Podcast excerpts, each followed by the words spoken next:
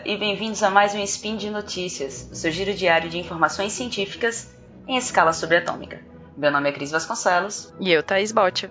E hoje, dia 11 luna do calendário Decatrian e quinta-feira, dia 19 de outubro de 2017 do calendário gregoriano, falaremos da revolucionária técnica de CRISPR e edição de material genético. A técnica de CRISPR e suas implicações éticas, patentes e a perda do prêmio Nobel correção em embriões humanos da mutação responsável por causar cardiomiopatia hipertrófica, utilizando, claro, a técnica de CRISPR. E a aplicação de CRISPR-Cas para codificação de um filme digital em genomas de bactérias vivas. Speed Notícias.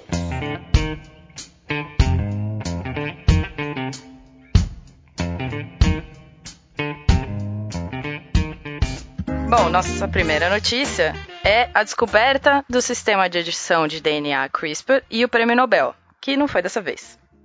Bom, mais um ano se passou desde a descoberta e aplicação do sistema CRISPR de edição de DNA e nada do prêmio Nobel chegar.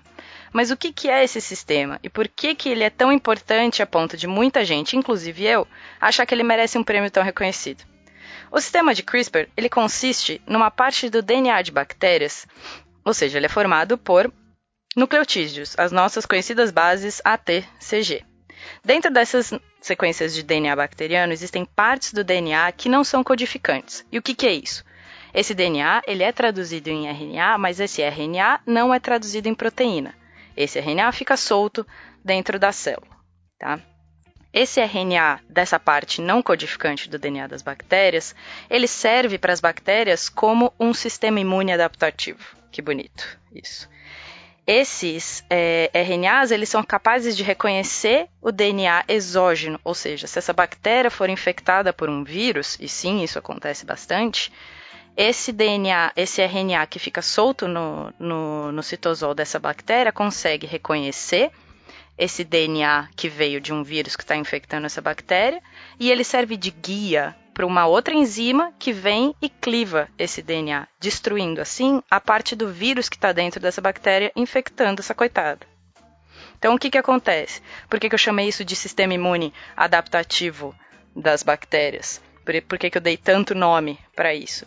Porque é um jeito da bactéria se livrar de uma infecção, porque o vírus está lá dentro dela, fazendo com que ela produza novos vírus, que ela seja uma máquina de produzir vírus, e esse RNA de um DNA não codificante se liga nesse DNA viral, faz com que essa enzima venha e clive este DNA, pique esse DNA em pedacinhos menores, destruindo o vírus dentro da célula.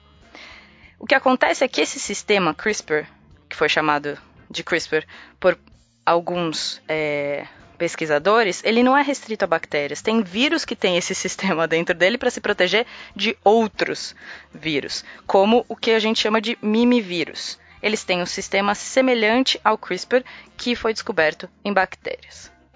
Dá para entender como é que essa descoberta desse sistema pode ajudar a gente? Como que a gente deletar DNA de uma forma programada? Como é que isso consegue ajudar a gente?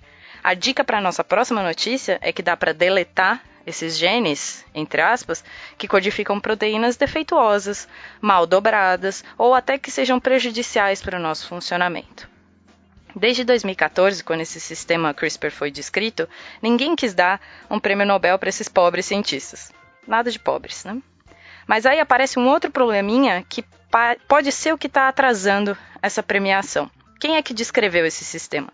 Quais foram os pesquisadores que estão por trás dessa descrição, desse sistema tão importante? Se a gente for olhar agora na internet, a gente vê dois trabalhos de dois grupos diferentes que podem levar o prêmio. Um de dois pesquisadores que, que se chamam Donda e Charpentier, um da Universidade de Califórnia e o outro do Max Planck na Alemanha, que fizeram tudo in vitro, ou seja, em linhagem de células de mamíferos não foram direto no animal, fizeram uma, os experimentos em partes dos animais que foram imortalizadas, para não ter que usar o animal diretamente. E também o grupo de Zhang e Church, que são de Harvard e MIT, nos Estados Unidos, que fizeram os experimentos direto nos animais, o que dá um outro toque mais importante para esse trabalho. E isso sugeriu, até este ano, que um dos grupos ia ganhar o Nobel de Química, o Donda e o Charpentier, que fizeram in vitro, e o de Medicina para o Zhang Church. Mas nada. até agora, aconteceu. Ficamos frustrados este ano, sem nenhum prêmio para estes pobres cientistas. É, Thaís, mais um ano que a gente está esperando o prêmio Nobel e nada dele vir. Só só passar uma historinha do desde quando tá vendo esse Nobel. Em 2015, todo mundo esperava que eles que eles fossem receber o prêmio Nobel. Na verdade, eles acabaram perdendo para uma equipe que, se não me engano, estava envolvida com a elucidação do reparo do DNA. Aí em 2016 todo mundo fez, não, é agora que eles vão receber o prêmio. E mais uma vez, nada, eles acabaram perdendo para uma equipe de física molecular que conseguiram desenvolver as menores máquinas do mundo, né? Uma dica para eles é fazerem um mini violino e dar para a galera do CRISPR ficar chorando mais uma vez sem o prêmio Nobel. Chupando o dedo. Chupando o dedo. Agora em 2017 estavam todos os olhos voltados para o pessoal do CRISPR mas aí, novamente, nada de prêmio Nobel em 2017. Eles acabaram perdendo para a equipe que desenvolveu a microscopia crioeletrônica, que com certeza vão vir casts falando sobre isso, porque também é algo bem revolucionário. Mas só para o pessoal, vocês entenderem a, como, como anda a questão das patentes envolvendo o CRISPR, é, tá uma briga entre as duas equipes, porque quem solicitou inicialmente, quem solicitou primeiro a patente foram as duas meninas da universidade, a Donda e a, a sua parceira, e elas solicitaram isso em maio de 2012, enquanto o Zeng solicitou em dezembro de 2012. No entanto, esse processo é bem burocrático e em 2014 saiu primeiro para o Zeng. Só que elas tinham solicitado primeiro, então elas recorreram e eles defenderam, elas recorreram novamente e estão neste, nesta briga pela patente até, é, até agora, certo? Em que no início desse ano eles deram a patente novamente, reafirmaram a patente para o Zeng, elas recorreram e eles têm até dia 25 de outubro para dar a resposta deles. E vamos esperando aqui nessa briga de patentes e pelo Nobel, já que nada foi decidido. No entanto, o pessoal do Nobel não tá, não devem estar muito preocupado com a patente, já que o Nobel dá a, a premiação para no máximo três pessoas, então os três seriam receberiam o prêmio, não teria nenhum problema, não teria que concorrer entre eles pra, pelo Nobel.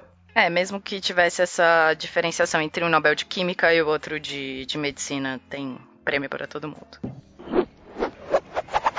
Então, a nossa notícia 2, que é uma continuaçãozinha da notícia 1, um, só que de um jeito mais catastrófico, do jeito que eu gosto, que é o uso do sistema da edição de DNA CRISPR para manipulação de embriões humanos. Então, agora a gente vem com um assunto polêmico. Como que a gente pode usar esse sistema que a gente descreveu na primeira notícia para nosso benefício, como espécie e como sociedade? Claro que editando DNA de embriões, né? Só para ficar mais polêmico.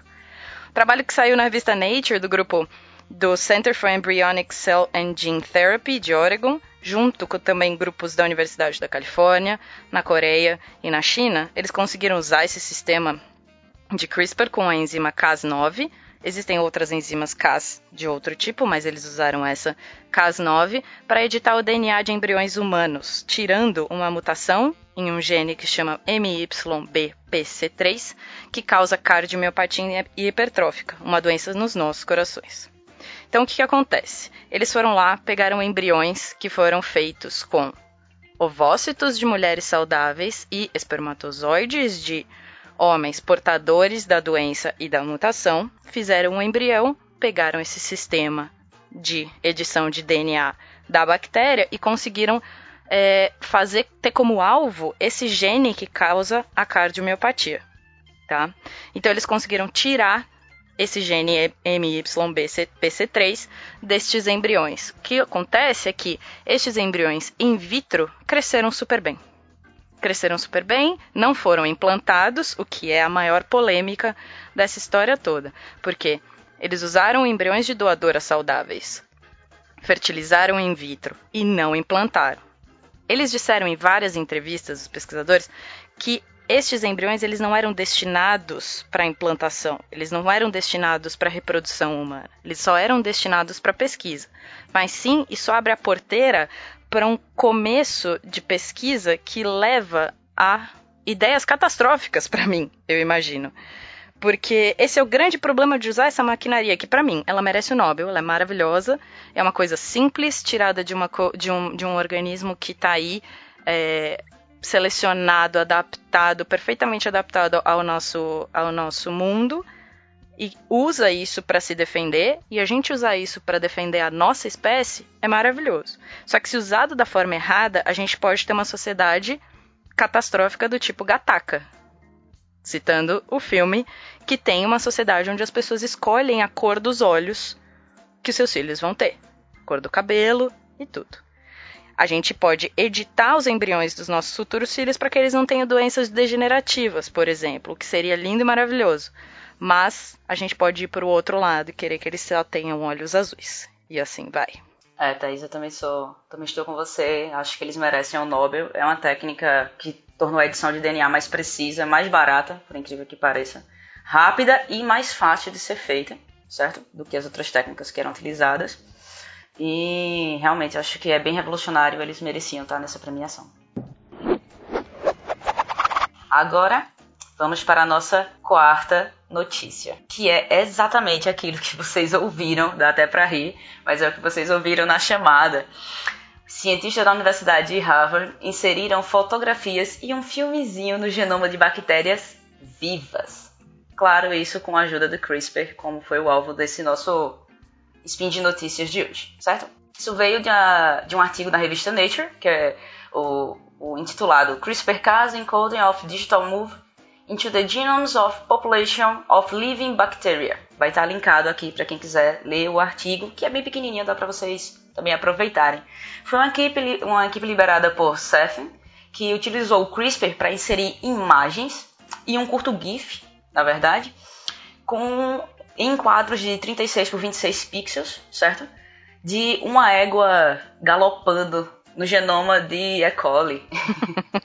Só a nível de curiosidade aqui, essa, o trecho do filme ele foi retirado de uma coleção chamada Locomoção Humana e Animal do fotógrafo Edward Muybridge, acho que é isso que é o nome dele. Essa notícia, na verdade, fez muita gente rir e não entender se isso era possível, como isso foi possível e qual seria a aplicabilidade disso aí.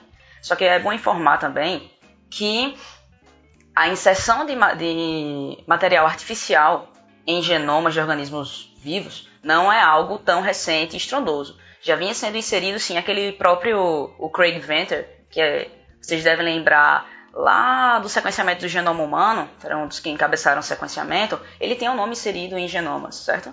Outras coisas que já foram inseridas também foi livros, sonetos de Shakespeare, artigos científicos, entre outras coisas, em forma de texto já tinha sido inserido. Olha, Cris, só uma, só um pouquinho, assim, eu demorei muito para entender como é que como, é, como que isso era possível. Mas assim, muito tempo até entender que DNA pode ser lido como um código, assim como as nossas letras são lidas pela gente como palavras e frases. Assim, demorou, demorou com certeza e decodificado, assim como, por exemplo, o próprio programação do, a uma programação do computador, entendeu? Exatamente. Isso, eles trouxeram isso para tipo, falar mais uma vez da capacidade do armazenamento do genoma humano que já vem sendo estudado há algum tempo, ok?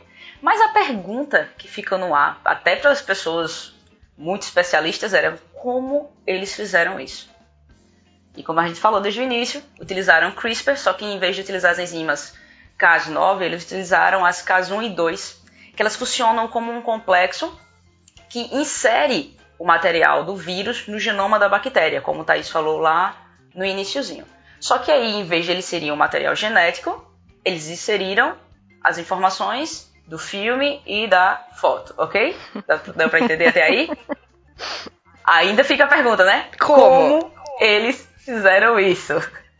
Então, a equipe já tinha inserido material artificial, nucleotídeos aleatórios, nas células para como teste. Só que dessa vez eles resolveriam um pouco além e inserir, na verdade, codificar os pixels de uma imagem em nucleotídeos, assim como os pixels da os frames da, do GIF em nucleotídeo para inserir isso. Eles utilizaram, na verdade, basicamente duas técnicas. A primeira, eles pegaram e utilizaram quatro cores, onde cada é, nucleotídeo, nós temos quatro, né? Representava uma cor. E a segunda técnica, eles utilizaram algo próximo ao da tradução, o que a gente vê na transcrição do genoma humano, na verdade, certo? Em que trin uma trinca de nucleotídeo fica responsável por uma informação, pela coloração de um pixel, sendo assim possível 21 cores diferentes. Deu para entender? É bizarro pensar que AAA corresponde a um pixel preto.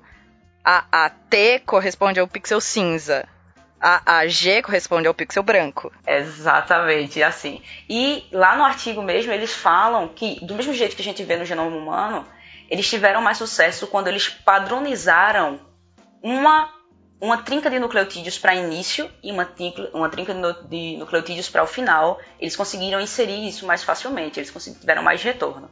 Entendeu? E o, como é que eles recuperam isso? Simples, sequenciamento. Inseriram na bactéria, decodificaram, na verdade, primeiramente a informação em genoma, inseriram isso, inseriram isso na, nas bactérias por eletroporação, sabe, né? Então, é onde a gente, quando a gente coloca, a gente aplica um campo elétrico e dessa forma a gente consegue aumentar a permeabilidade da membrana da célula e assim você consegue inserir. Depois disso, eles, e algumas gerações depois, eles conseguiram remover, sequenciar o material e obtiveram a imagem, que era a imagem, a imagem era a, uma mão humana, certo? No filme eles fizeram a mesma coisa, só que para poder inserir os frames do filme, eles fizeram em tempo. Então eles inseriram o primeiro frame com os pixels, um tempo depois inseriram o segundo frame porque a, a região CRISPR da bactéria, ela realmente insere em sequência, o que tornou isso mais simples. Então eles levaram cinco dias para fazer isso, conseguiram inserir o filme e depois do sequenciamento conseguiram obter as imagens. Bem misterioso, assim, parece mágica na verdade. para mim parece mágica você imaginar que eu tenho uma cultura de bactéria no laboratório e a bactéria não faz ideia que ela está passando um filmezinho dentro dela. Exatamente. Não o filme em si, mas a informação sim, como está contida nas nossas células. você imagina, você tem um, uma cultura de bactéria um monte de cavalinhos correndo dentro.